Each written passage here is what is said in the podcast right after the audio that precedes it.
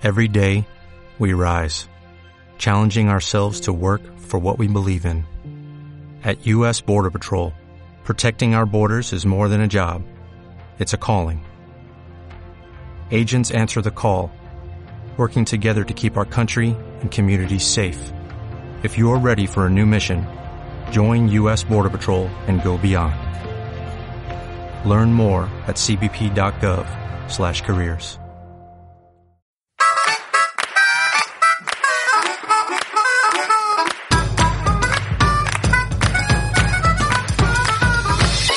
Enjuegados con Edu Pascual. Bienvenidos al programa de Enjuegados. Hoy venimos con muchísimos contenidos y además también con una entrevista fantástica. Así que venga, que tenemos muchas cosas que contaros. Empezamos.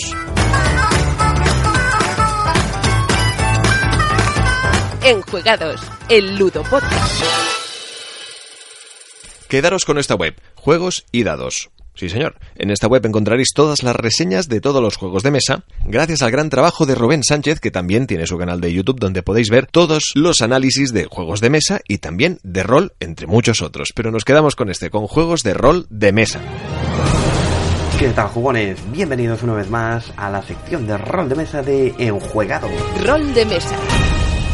En esta ocasión os voy a hablar de un juego producido enteramente nacional y que no es otro que Campeones de Verne, un juego autoría de Carlos Plaza, un autor de aquí de Barcelona, y eh, publicado por Nexo Ediciones, afincada en Zaragoza.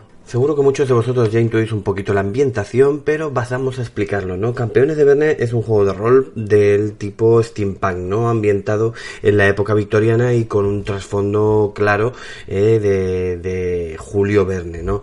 La, ambientación eh, está basada eh, en las novelas de Julio Verne, aunque con la lectura también descubrimos de que tiene de algunos precursores, ¿no? De, del género steampunk, ¿no? Bebiendo de autores como H.G. Wells.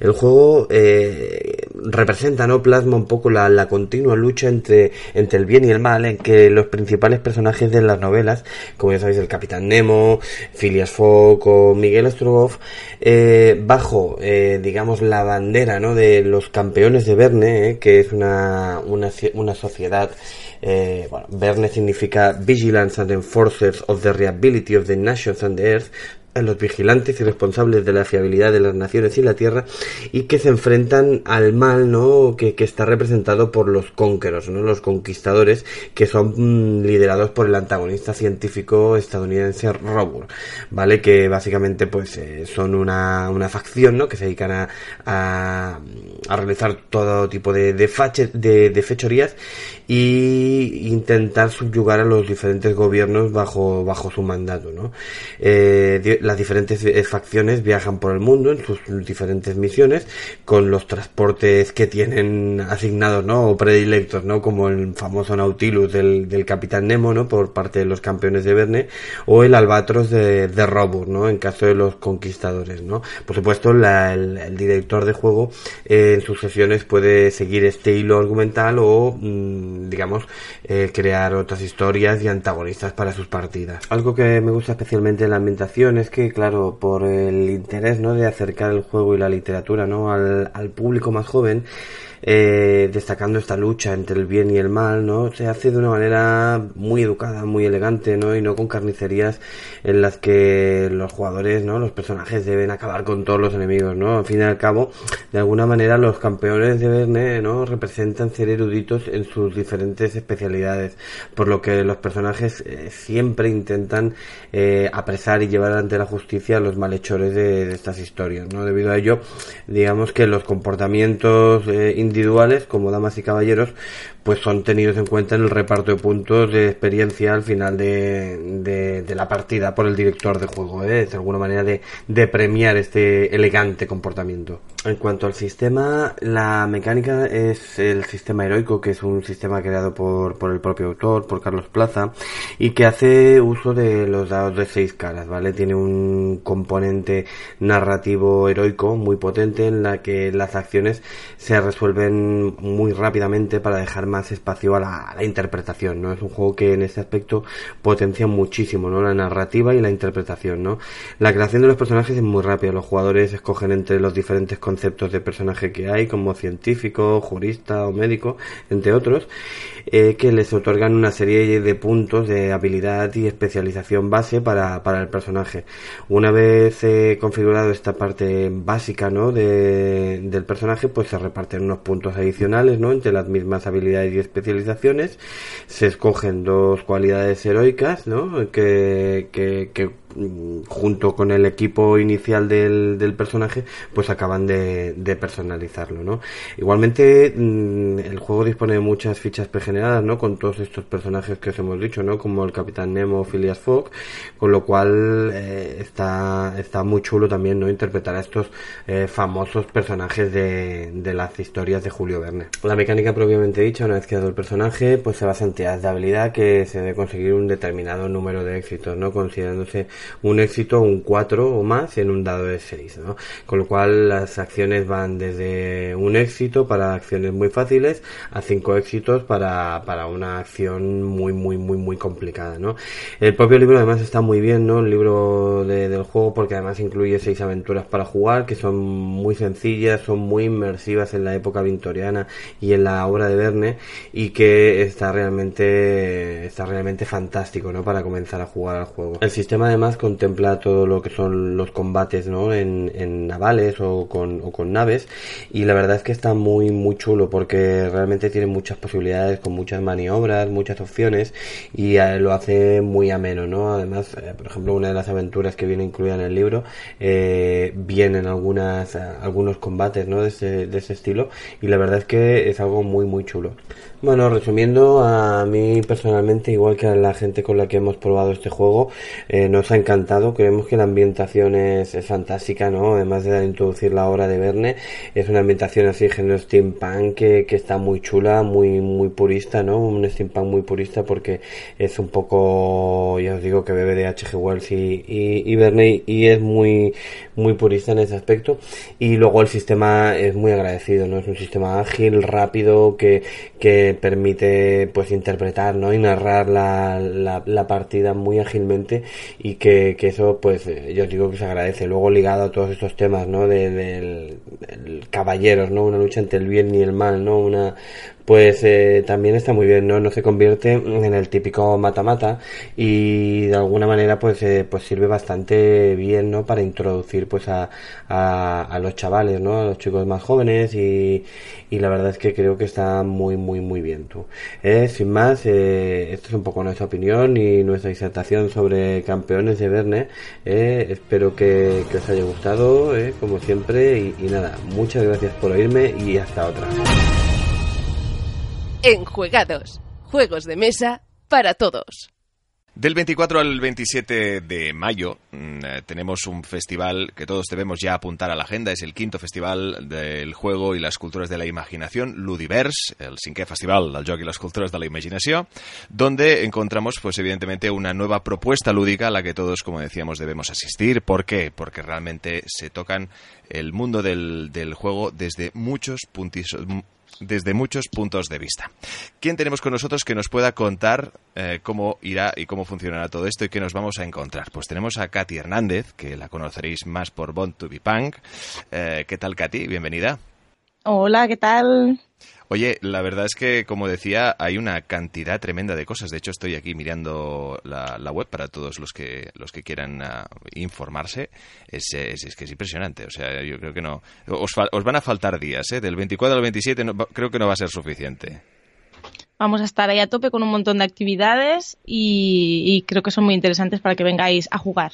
Y a divertiros. Exacto. Y esto de Ludiverse, pues esto tiene, eh, tiene que ver con universo y en este caso la, la explicación yo creo que, que tiene ese, ese, punto bonito, ese punto romántico porque se trata de, de, distintos planetas, ¿no? Y en cada uno se puede hacer algo. Sí, tenemos el mini planeta donde habrán juegos específicos para bebés. Después está el planeta Yugané, que son juegos de todo tipo, de mesa, de construcción, cualquier tipo de juego. Tenemos también el planeta Artisciencia, donde habrán actividades artísticas y científicas, experimentos, diferentes cosas, ilusiones ópticas. Después también tenemos el planeta Click and Dit, donde el tipo de juego es más tecnológico y más digital. Uh -huh. El planeta imaginario, donde sobre todo la narrativa, los cuentos, eh, el teatro, la imaginación tiene presencia. Y por último, el planeta gastrolúdico, donde hay una oferta de comida también, porque hay que comer. Desde luego de forma un poco lúdica también. Ah, qué bueno. Hombre, la verdad es que vayas donde vayas, porque esto sí que es verdad que hay algunos, algunos festivales, algunas ferias, ¿no? Que bueno, que vas a según qué zonas, ¿no? Y yo creo que el, ejemplo que me acabas de dar es el más representativo. Es decir, bueno, para un segundo de, ver, pues lo que sea, ¿no? las paradas o de probar los juegos o de lo que sea y voy a y voy a comer algo, ¿no? Pues que incluso cuando te vas a comer allí también eh, eh, se respira este espíritu lúdico. Sí, porque dentro de los food trucks que tendremos en el planeta gastrolúdico serán también talleres eh, gastrolúdicos. Entonces juntaremos juego y comida en, los food trucks. ¿Cuánto tiempo hace que estás vinculada con Ludiverse? Pues con Ludiverse hará, ni sé decirte, cuatro años, cinco años, eh, en relación a Ludus Mundi, que es uno de los organizadores, y Pau Regincos, codirector del, del festival. Sí, señor, un saludo a Pau.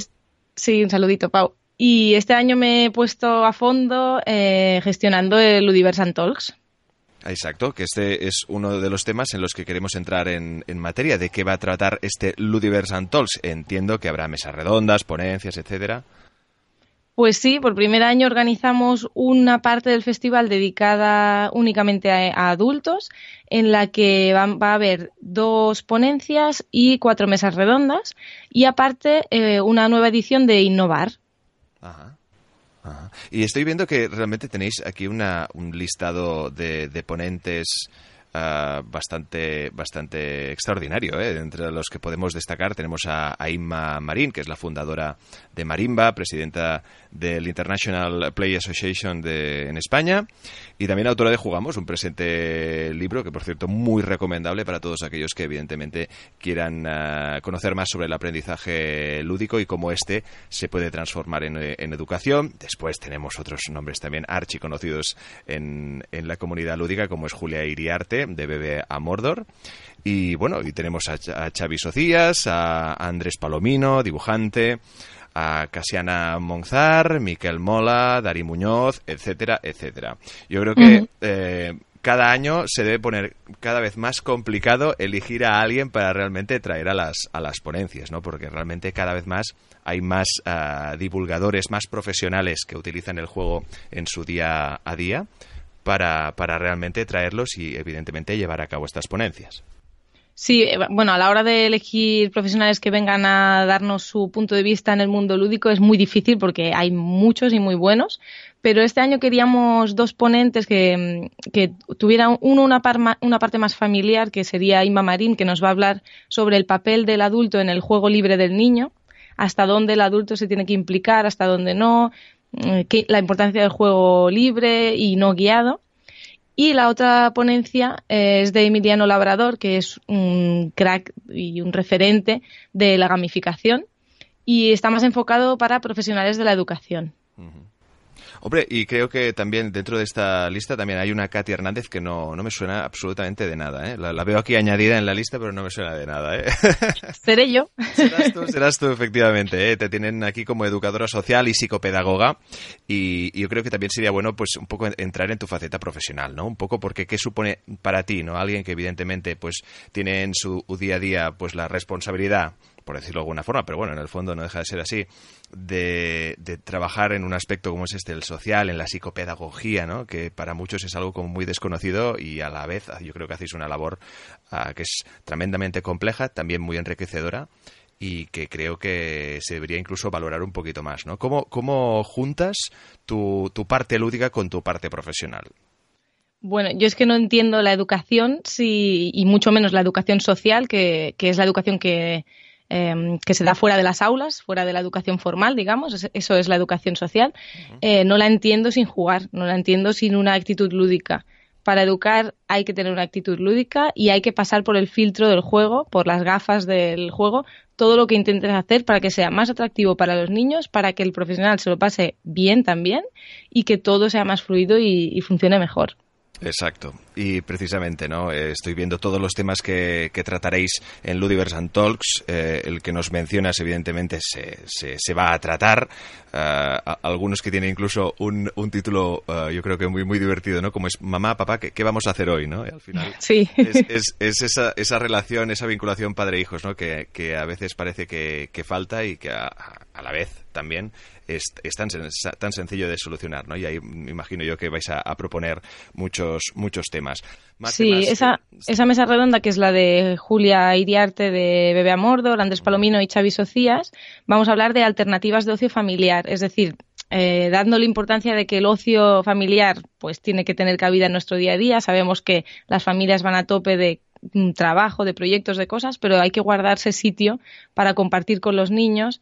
Y el título dice mamá, papá, pero aquí yo cuando haga mi speech de presentación de la mesa redonda voy a hablar también de tías, de tíos, de abuelos, de que todos tenemos que intentar buscar un hueco para compartir ocio en familia. Claro, es que tú eres la tía punk, claro. Yo soy tita punk y ahí voy a meter yo mi cuña. Sí, señor, sí, señor.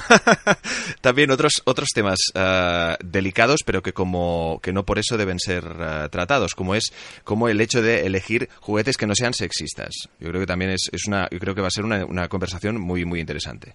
Sí, es un tema que, por desgracia, el, tema de la violencia de género está muy en, muy en boca últimamente, por, mucha desgracia. Y mm, creemos todo el equipo de Ludiverse Talks y también las tres ponentes de esa mesa redonda, que son Cristina Vila, Eli Soler y Carla Rodríguez, creemos que hay que empezar a educar desde muy, muy, muy pequeñitos. Estamos hablando desde ya, desde el nacimiento, desde los colores que le ponemos a esos niños al nacer, desde los mensajes que reciben en niños de 3, 4 años sobre qué es la masculinidad y qué es la feminidad.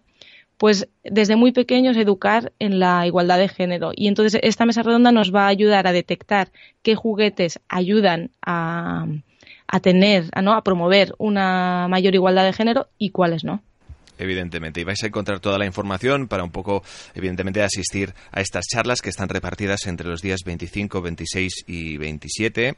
Ah, los horarios son eh, de 11 a 12, luego de 12 y media a las 2 y por las tardes de 5 a 6 y media. Todo ello en el Espai Civic Marcadal, un espacio, evidentemente, que se encuentra en la Plaza Jordi de San Jordi, en, Girona, y es una actividad, obviamente, gratuita, pero que tiene el aforo limitado. Por lo tanto, eh, entiendo que eh, y teniendo en cuenta los ponentes que hay para este Ludiverse and Talks, mm, creo que va a haber disputas por las sillas, ¿eh? Esperemos que sí. Claro, a ver gente a lo mejor se va a quedar de pie, pero no le creo que no le va a importar. Yo, bueno, este año hemos decidido que, que, no haya inscripciones, que venga todo el mundo, así que puntualidad y tonto el último. Cuando llenemos la sala, se cierra y entonces todo el mundo lo podrá seguir también por Facebook Live y por Spreaker, que vamos a tener eh, el equipo de Nación Podcast, que son especialistas en podcasting, y nos van a retransmitir por Live el, el Universal Talks. Así que si alguien, por lo que fuera, digo yo, algo, no pudiera venir, que lo ideal es que vengáis, pero si alguien no puede venir, os conectáis a arroba Girona en Facebook y nos veréis también en directo. Desde luego, me parece una, una alternativa extraordinaria para todos aquellos que evidentemente quieran, quieran eh, conocer, que no hayan podido acercarse a Girona porque evidentemente pues están en cualquier otro punto de España o que pues en ese momento pues les, les encuentre con algo y algún impedimento que, que no puedan ir al Ludiverse. En todo caso, esperemos que sea una excusa muy buena, porque creo que tiene que ser eh, eh, algo imprescindible asistir a esta quinta edición del Ludiverse, que por cierto, teniendo en cuenta que ya es la quinta, ¿cuál, eh, ¿cómo ha evolucionado el, festival en, en, todos estos, entre estas cinco ediciones? Pues ha mantenido un poco su, su línea de sacar el juego a la calle, de reivindicar que jugar es un derecho de darle importancia al hecho de jugar no solo como un pasatiempo, sino como algo educativo del que se puede aprender, que socializa a las personas y eso se ha mantenido mucho durante estos cinco años de, darle importancia al juego dentro de la sociedad. Claro. Y además veo que eh, por lo que por lo que se puede o por lo que se plasma en la web que tenéis una, un soporte del Ayuntamiento de Girona, Girona Ciutat de Festivals, la xarxa de centres eh, cívics de, de Girona. Yo creo que es que es bueno, es algo que, que cada vez más uh, los, los ayuntamientos, las asociaciones lo están viendo más claro que hay que hay que dar soporte a este tipo de, de iniciativas y en este caso de festivales. Sí, de hecho, Girona es ciudad educadora y dentro de ese proyecto incluyen el Festival Ludiverse, o sea que educación y juego Mm, hasta desde las entidades públicas, ¿no? Hasta desde el ayuntamiento ven que es clarísimo que tienen que ir juntos. Desde luego. Oye, y bueno, ya, ya dicho esto, vamos a hablar de Bortubipang. Ya aprovecho que te tengo a ti y que te tengo aquí. Cuando Pau me dijo, oye, habla con Katy, que ella te va, te va a explicar perfectamente cómo será este Ludiverse. Y he dicho, ostras, pero si es Katy de Bortubipang, pues adelante. Y así la entrevisto a ella también. ¿Cómo, cómo va el blog? Eh, ¿En qué punto está? ¿Y hacia dónde va? Pues para quien no conozca, Born to Be Punk es una comunidad de titas y titos sin hijos, es, decir, personas que no tenemos hijos, pero que eh, nos gusta implicarnos en la educación de nuestros sobrinos o de los hijos de nuestros amigos, que los consideramos sobrinos también. Entonces es una web donde mm, voy subiendo contenido interesante para esas personas que, aunque no tenemos hijos, pues queremos saber tips de educación o materiales para regalar, por ejemplo. Bueno, un poco que seguir una filosofía de que aunque no tengamos hijos nos preocupamos por los niños de la sociedad, que somos muchas personas en ese, en ese saco.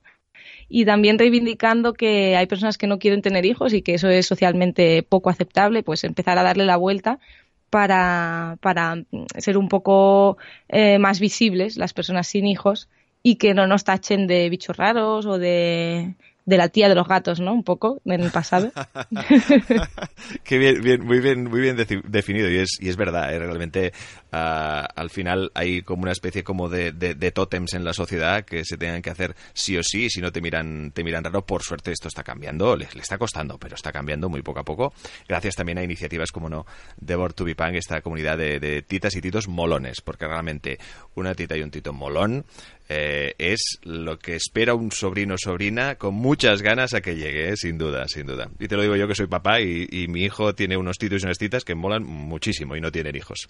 claro, es... que el rol de padre y el rol de tito tiene que ser diferente. Son adultos de referencia muy necesarios los dos, pero cada uno con sus responsabilidades, con sus roles bien marcados.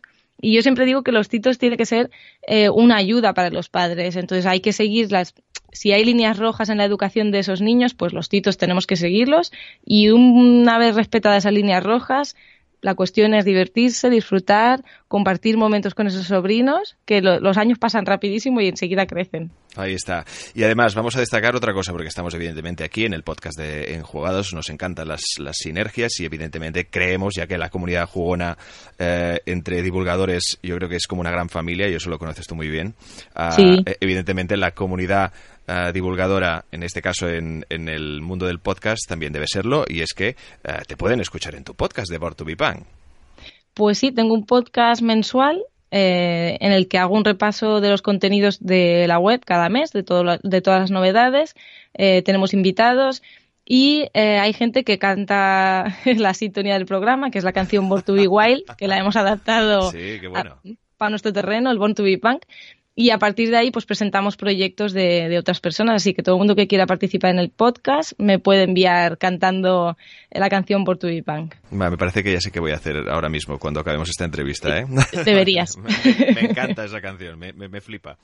Pues la verdad es que sí. Y oye, también me encantará venir un día a tu podcast. La verdad es que, es que eh, yo creo que es algo es, es imprescindible para todos aquellos que todos escuchéis podcast a tope, eso sí, y que evidentemente si tiene que ver con el mundo lúdico, pues a aún mejor. Bortubipang, el podcast dentro de esta fantástica iniciativa bortubipang.com, donde encontráis toda la información. Si eres un, una tita y un tito molón, que seguro que sí, pues aquí dentro encontrarás toda la información para serlo aún más. Katy Hernández, que nos ha contado cómo funcionará esta quinta edición de Ludiverse en este presente año 2018, entre los días del 24 al 27 de mayo, los dos días, como no, incluidos. Si queréis conocer también un poquito más de información, de las ponencias, de todos los actos que se llevarán a cabo en este Festival del Juego y las Culturas, de la Imaginación, ludiverse.cat. Ya sabéis. Katy Hernández, gracias y suerte. Muchas gracias y todo el mundo a jugar. Enjuegados, el Ludo Podcast. Iván Martín y Daniel Mayoralas. Estos son los dos protagonistas de Ludo Noticias, esa web donde también podéis encontrar todas las noticias referentes al mundo de los juegos de mesa. Muchas gracias, Edu, y bienvenidos, bienvenidas a una nueva edición de Ludo Breves. Toda la información lúdica en formato reducido. Comenzamos. Asmodee lanza aventureros al tren New York, una versión compacta y sencilla del juego de ferrocarriles de Alan R. Moore, donde deberemos de completar trayectos de taxi en la ciudad de los rascacielos de los años 60. Un juego para 2 a 4 jugadores que se juegan apenas 15 minutos. The Berry ha presentado tres títulos. Bunny Kingdom, un juego de Richard Garfield que utiliza un motor de cartas con el objetivo de controlar el reino de los conejos. Silk, un título eh, propio diseñado por Luis Ranedo, donde deberemos producir seda. El juego se define como eh, un título de reglas sencillas y grandes posibilidades estratégicas. Por último, El monstruo de colores, diseñado por Josep María Llur, un juego dirigido a los más pequeños basados en el libro del mismo título, gracias al cual podremos hablar con los niños de los diferentes sentimientos. Edge publica La tumba de la aniquilación, una campaña para Dungeons and Dragons ambientada en las tierras de Chul, una misteriosa región. Esta campaña también tiene una versión del juego de mesa, aunque la compañía no se ha pronunciado todavía sobre si lo publicará o no. Atomo Games presenta Rainbow, un juego para toda la familia en el que tendremos que utilizar las cartas de sol y lluvia y viento para formar un arco iris, aunque tendremos que tener cuidado, pues las cartas de tormentas y las nubes pueden aguarnos la fiesta. El juego tiene varias modalidades está recomendado a partir de 4 años. Se juegan apenas 15 minutos y su precio no llega a los 12 euros. Cacao tendrá una segunda expansión, esta vez de la mano de Zetaman Games. Cacao Diamantes presenta nuevas formas de puntuar y más opciones para personalizar las partidas, además de ser compatibles con la primera expansión, Chocolate. Diamantes llegará a finales de año al mercado.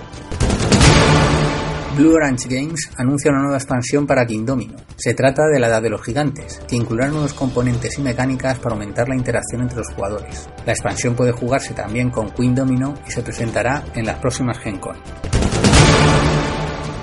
La Asociación de Juegos de Mesa en Alemania ha anunciado los nominados al, y como seguro que no queréis comprobar mi nivel de alemán, el juego del año, el juego infantil y el juego para expertos, donde cabe resaltar la lección de azul de Michael Kisling, que ya ganó anteriormente el premio al juego del año en Francia. Además, Pandemic Legacy, la segunda temporada, recibirá un premio especial. Podéis ver todos los juegos nominados y recomendados en nuestra página y en la página oficial del galardón. Los vencedores del juego de expertos Juego del Año serán anunciados el 23 de junio en Berlín, mientras que el premio infantil se fallará el próximo 11 de junio en Hamburgo. Y seguimos con más premios. The Academy of Adventure Gaming Arts and Design ha anunciado los nominados al premio Origins. El premio tiene 8 categorías que pretenden cubrir todos los aspectos del mundo lúdico. Además, como en esto de nominar los americanos se quedan solos, hay como 12 candidatos por categoría, el premio se fallará en la Feria Gama en Columbus el próximo 16 de junio. Podéis ver todos los nominados en nuestra página o en la web de la AAGAD. Maldito Games será el encargado de la edición en español de Lincoln, el nuevo juego de Martin Wallace que nos permite recrear la Guerra Civil Americana en apenas dos horas. Diseñado para dos jugadores, utiliza un motor de cartas y tendrá un precio en tienda de 40 euros. Actualmente se encuentra en plena campaña de financiación en Kickstarter y se espera que llegue en septiembre de este año. Y hasta aquí las breves de esta semana. Recordad que si queréis estar al día de todo lo que sucede en el mundo lúdico, podéis consultar nuestra página ludonoticias.com. Hasta la próxima semana. la disección de Piru, donde nos disecciona uno de esos juegos que son dignos de admirar. Le escuchamos. Enjuegados.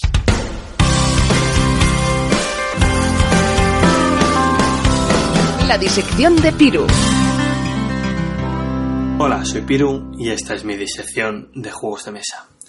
Hoy vamos a hablar de Spartacus, un juego de sangre y traición, basado en la serie de televisión que pudimos ver hace un tiempo y que tiene además ilustraciones y dibujos de, la misma serie. Fotogramas, de hecho.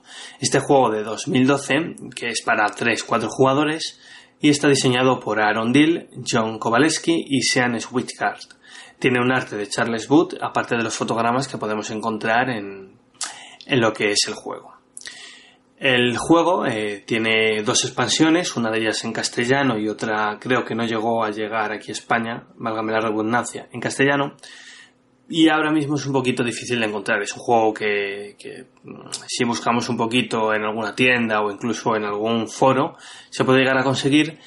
Y es un juego muy chulo. En cuanto a las temáticas, podemos hablar de que cada jugador maneja su ludus y tiene sus gladiadores y sus esclavos y tiene que administrarlos para conseguir ser el que más reputación tenga. El juego es un juego largo que se puede jugar en, te puede durar 4 horas tranquilamente, pero el mismo juego te permite empezar con una reputación media y hacer la partida más corta. En cuanto al juego, pues empezamos por varias fases. En unas primeras fases manejamos la intriga, intentamos conseguir dinero e intentamos hacerle también un poco la vida imposible al resto de Ludus. Y luego hay una fase de mercado en la que hay unas pujas en las que conseguimos diferentes elementos y equipo para nuestros jugadores, para nuestros ludus más bien. Y por último hay una fase de combate, como no podría ser de otra manera, en la que dos luchadores entran en la arena y uno sale, como en otra peli, que no vamos a hablar ahora. Pero bueno, para que os hagáis un poco a la idea, como cosas positivas, es un juego realmente que tiene muchas cosas, pero es muy sencillo. La sencillez está sobre todo en el hecho de que cada fase de juego tiene sus propias reglas y sus reglas eh, no influyen en el resto de reglas del juego. Por lo cual, cuando estás intrigando tienes tus reglas de intriga, que no son muchas, y cuando estás combatiendo tienes tus reglas de combate, que tampoco son muchas. Así que eso desde luego es un, es un punto a su favor. El arte, al ser un arte como cosa negativa, basado en la serie y usando fotogramas, pues hay fotogramas que están mejor y fotogramas que están peor. Y al final todos los juegos que van con una licencia y que tienen fotogramas huelen un poco a malos. Pero en este caso, oler a malos no significa que el juego sea malo, sino todo lo contrario. El juego está muy bien, funciona con gente que no ha jugado muchos juegos de mesa porque al final la dificultad es mínima y las sensaciones son máximas y al final pues va de hacer un poco la puñeta a los demás y va de, de pegarse, que eso es lo que la gente le gusta. Así que desde luego es un juego muy recomendado que tiene, tiene esas virtudes. Como cosas negativas, también podríamos hablar un poco de su duración. Es un juego largo, se puede ir a las 4 horas tranquilamente, y incluso el mismo juego te da unos mecanismos para hacerlo un poco más sencillo. Te permite empezar a mitad de renombre, porque el objetivo es conseguir 15 puntos de renombre, 12, perdón, 12 puntos, y te permite empezar en 4 o en 7 para hacer partidas de 2 horas, de 3, un poquito más cortas. Jugadores más experimentados te pueden echar una partida entera en 3 horas, seguramente, pero yo normalmente lo he jugado ya desde un nivel intermedio. Así que ya os digo, es un juego muy recomendado, un juego que por desgracia ya se consigue de manera muy complicado y es muy difícil de ver en tiendas. Así que si veis un Spartacus por ahí perdido, que os está guiñando un ojito y os dice jugadme, eh, porque no os va a decepcionar. Esto es todo y gracias, nos vemos en la arena. Chao. Y hasta aquí el programa de Enjuegados. Esperemos que hayáis disfrutado de nuestros contenidos y que también os emplazamos a que escuchéis el próximo programa o todos los que ya están colgados en iTunes, en iBox, dejar vuestros comentarios y si queréis escribirnos, hola arroba. Gracias a todos por estar ahí. Hasta la semana que viene.